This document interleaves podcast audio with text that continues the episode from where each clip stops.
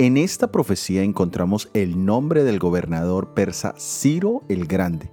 Se le llama el ungido de Dios, porque Dios lo había profetizado y calificado para su servicio de liberar a los israelitas de la esclavitud de Babilonia y a permitirles volver a su tierra.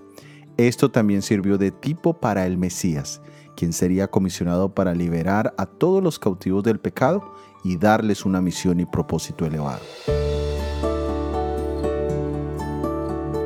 En el Evangelio de San Juan capítulo 4 versículo 18 leemos, El Espíritu del Señor está sobre mí, por cuanto me ha ungido para dar buenas nuevas a los pobres, me ha enviado a sanar a los quebrantados de corazón, a pregonar libertad a los cautivos y vista a los ciegos, a poner en libertad a los oprimidos. Aquí encontramos la misma referencia a la misión de Ciro, poner en libertad a los oprimidos. Esto se cumplió el día en que Él descendió a la tumba para resucitar el tercer día.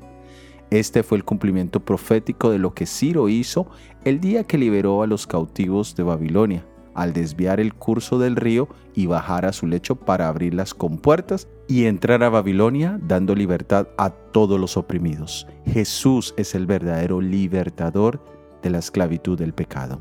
Acepta hoy su obra en tu favor. Soy Óscar Oviedo y este es el devocional Jesús en 365 días.